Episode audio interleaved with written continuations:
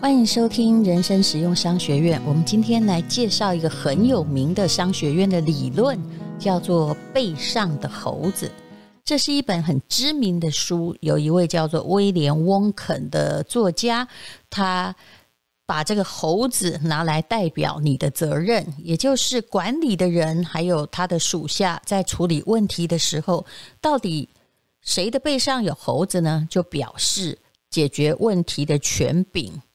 就在那个人的身上，而很多人不会训练属下，以至于他很像王莽一样啊。其实不只是王莽了，诸葛亮也是事必躬亲，事情处理的太多，所以才累死了，不是吗？很多人他虽然是主管。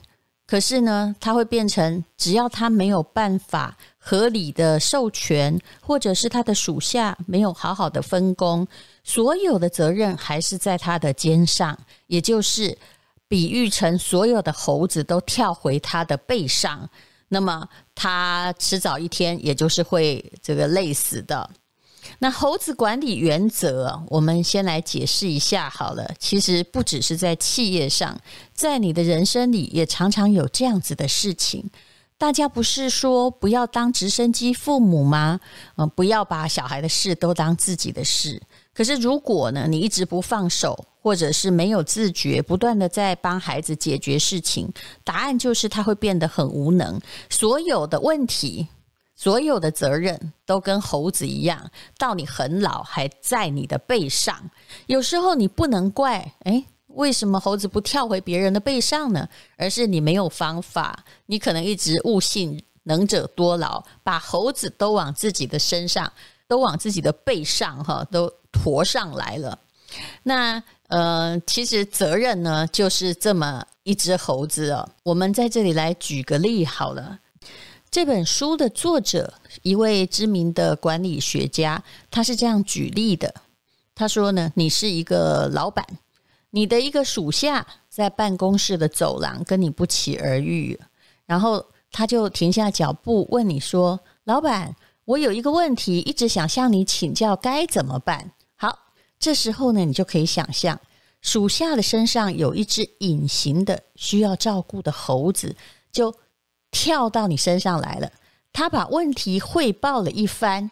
就算你这个老板有要事在身，可是呢，你还是不太好意思让来请教你的人感觉到失望。你非常认真的听着，然后企图去替他解决问题。慢慢的，猴子的脚呢，啊，搭到你的肩膀上，然后全身的重量就到你的背上来了。好，几分钟之后呢，哈，这你这个老板就对属下说：“嗯，这个问题是个重要问题，那你觉得该怎么办呢？”也就是你开始问属下的意见。其实这时候是表示那只猴子呢，你想要把它丢回那个人的背上哦。可是属下会这么说：“老板，我就是因为想不出来，才要跟你求援，你一定有更好的办法呀。”啊，好。那么这时候呢，你如果很很对这个猴子很没有自觉的话，你就会跟他说：“好，那我明天告诉你。”诶，那今天晚上那个属下可快乐了，他明天等于是反而变成你的老板，明天来跟你要问题的答案就好了。可是如果你是一个聪明的头脑啊，你就会跟他说：“你要不要找几位朋友啊，来一个开个会，或来一个头脑风暴的训练？”明天我等你们的答案。你拟出了两个解决方法，我们再来商量看看。那么这只隐形的猴子就悄悄收回了搭在你身上的那只脚，回到原来那个属下的肩膀上。一个真正的主管是要学会怎么样把猴子啊这个丢回去的。可是你会发现在公司里，猴子永远。都一直想要跳上来搭在你的肩膀。我们先不要讲办公室好了。身为一个母亲，你有没有觉得这个场景也很熟悉呢？我的小孩有一阵子，我觉得我也不是很会训练小孩。嗯，当然呢、他因为只有一个，所以很多大人宠着他，他就没有解决生活问题之必要啊。就算我放手，但我身边的人也不是每个都像我这么放手啊。那有些人又很害怕放手等于不负责任。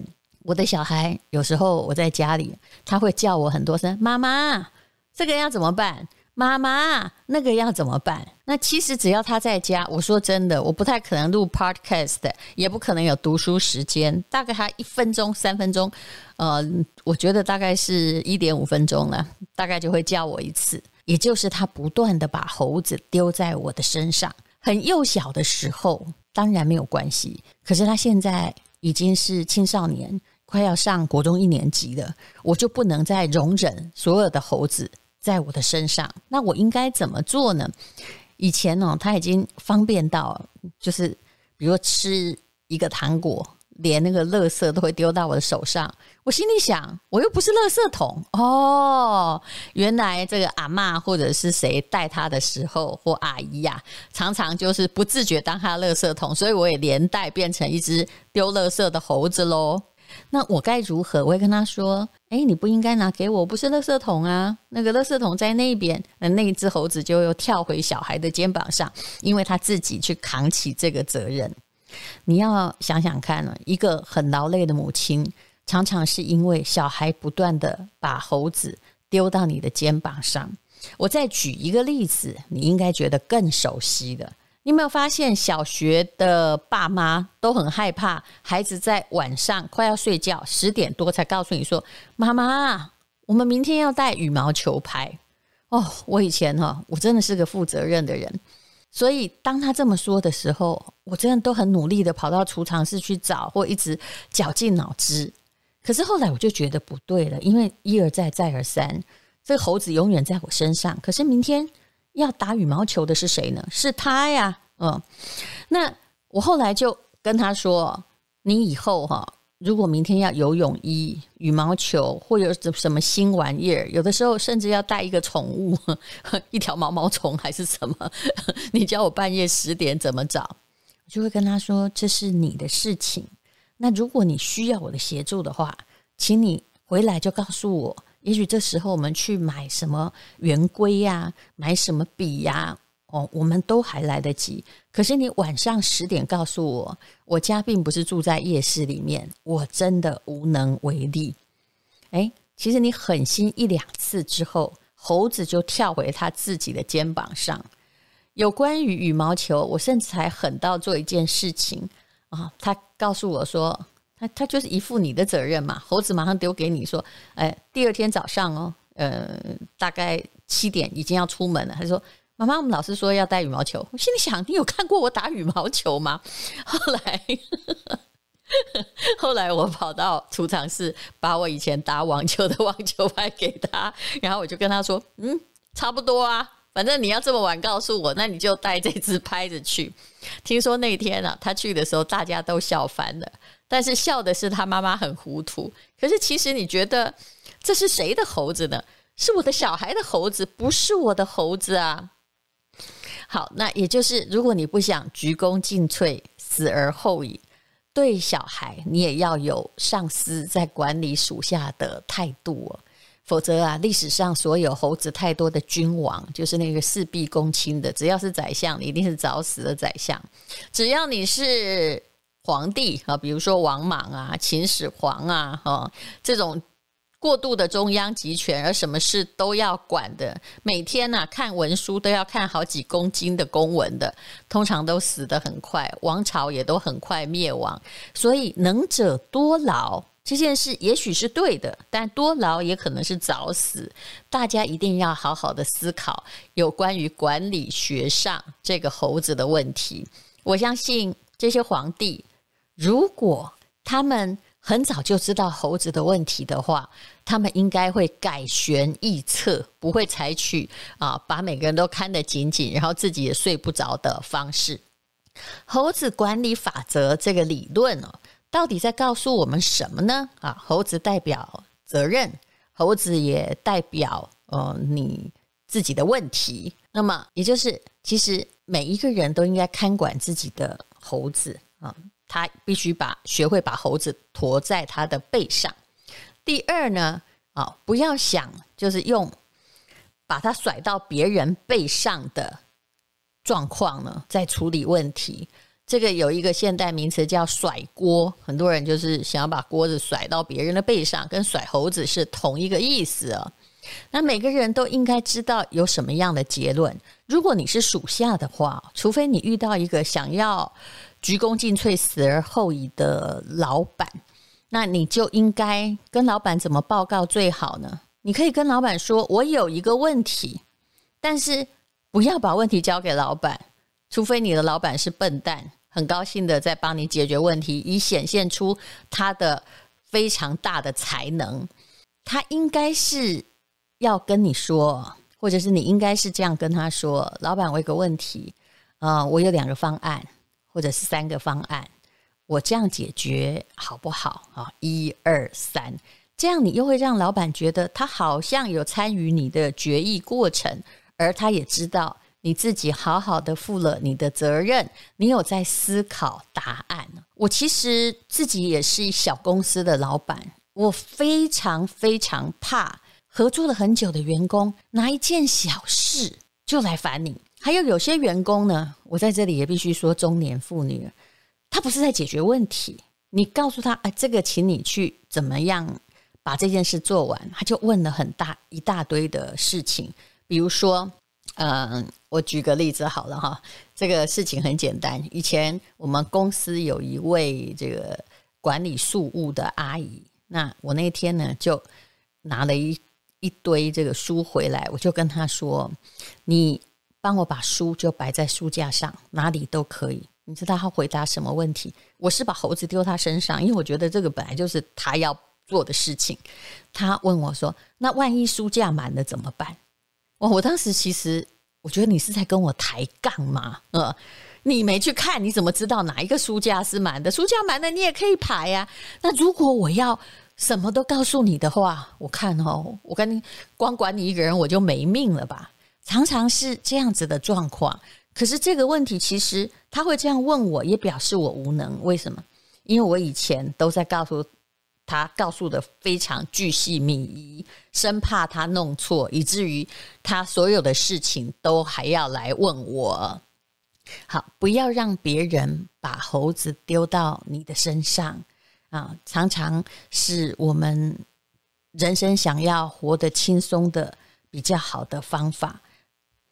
本来应该由属下自行完成的工作，因为他的逃避责任，或者是有些人就是。不想负起自己的责任，然后他甚至会误以为说由你决定的话，他呃既不必负责，而且显现出他尊重你啊。那自己属下要完成的问题，不应该交给上司来处理。不然你想想看，如果你有五个属下，好了，每一个人一天产生四个问题都来问你，那么你一天就要处理的。二十个问题，管理者自己的时间会不够用，身上一下驮了二十只猴子，我相信你也睡不着，连自己的时间都没有。所以你要让员工哈，甚至有时候就是你的孩子，有时候甚至是你的老公或老婆，让他们有能力去抚养自己的猴子，那你也有足够的时间给自己，然后去做一些呃新的规划。新的创新，那千万不要以处理问题高手而自满哦。那有时候你太会处理，会造成别人的无能。我常常看到一个家族，有讲公司就是强将手下呢，老实说，常常是弱兵。唯唯诺诺那种强将，就是属于喜欢驮猴子的上司。那我也常常看到一个很彪悍的母亲，她统理全局，结果呢，所有的问题哈，就是一她全都管，就都回到她身上，她自己也觉得很累，而她会越来越累。为什么？因为在这种自己把所有猴子都往背上驮的状况下。他的孩子就被他训练得很无能，应该就是被他宠得很无能，这是同样的意思。结果什么都要问他。我曾经听到一个大概高龄七八十的母亲哦，她说：“呃，她这个儿女的婚事都是她决定的，啊、呃，女儿如果交这男朋友，她觉得不可靠，他就叫他分手。女儿买房子也是他决定的啊、所以这个女儿赚的钱，当然了，台湾这几十年来买房子都会赚钱，但这个母亲有时候会做正确的决议，但有时候也不啊。那呃，比如说女儿也许因为这样子买了一间房子，后来生活的比较牢靠。可是呢，哦，儿子的工作也是他决定的。那儿子大学毕业之后就没有真的去工作，而是呢，哦，听妈妈的命令说，哎，他们隔壁家呢，可能哦有人在开杂货店，哦，开的不错，那就叫他学杂货店，也就是一路都是母亲的安排。结果你可以想象，这个儿子后来结婚之后。这个还是处处的听妈妈的话，跟老婆的相处，还有婆媳之间的问题，也一定非常非常的大。他习惯主宰一切，然后比如说带小孩的时候啊，他觉得小孩吃饭会把桌子弄得乱七八糟，也会。让他更难收拾，所以他坚持就是带孙子的时候，一直喂喂喂喂到七八岁，全部都是他喂的。这就是把猴子都驮在自己的身上。那这样的母亲，你觉得他平常真的活得充实而快乐吗？没有，他觉得他很命苦，大家什么东西都要问他，可是他也被问成了习惯，变成一个背上全是猴子的女人。如果一个老婆动不动就说：“哎呀，我的老公如果没有我，袜子放在哪儿都不知道，我小孩会饿死啊！”那我保证，你就是那些，你就是一个非常喜欢所有猴子跳到你身上的人。如果不早一点学一点管理的原则，那你会害了大家，也害了你自己，害大家变无能，害自己。太过度的操劳，当你成为这个一柱擎天或所有东西的中流砥柱的时候，请记住，你是最容易倒掉的那一个。所以，我觉得，就算你不做生意，也应该学学管理学。谁的猴子就应该在谁的背上，不应该跳到你的背上。谢谢你收听人生实用商学院。